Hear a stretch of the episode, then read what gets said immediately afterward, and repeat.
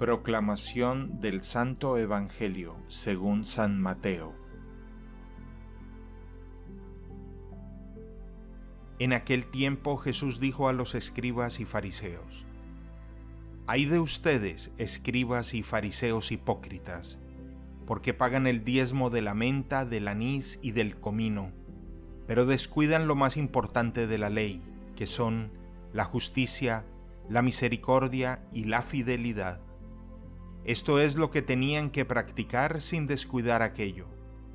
Guías ciegos que cuelan el mosquito pero se tragan el camello. Hay de ustedes, escribas y fariseos hipócritas, que limpian por fuera los vasos y los platos, mientras que por dentro siguen sucios con su rapacidad y codicia. Fariseo ciego, limpia primero por dentro el vaso, y así quedará también limpio por fuera. Palabra del Señor.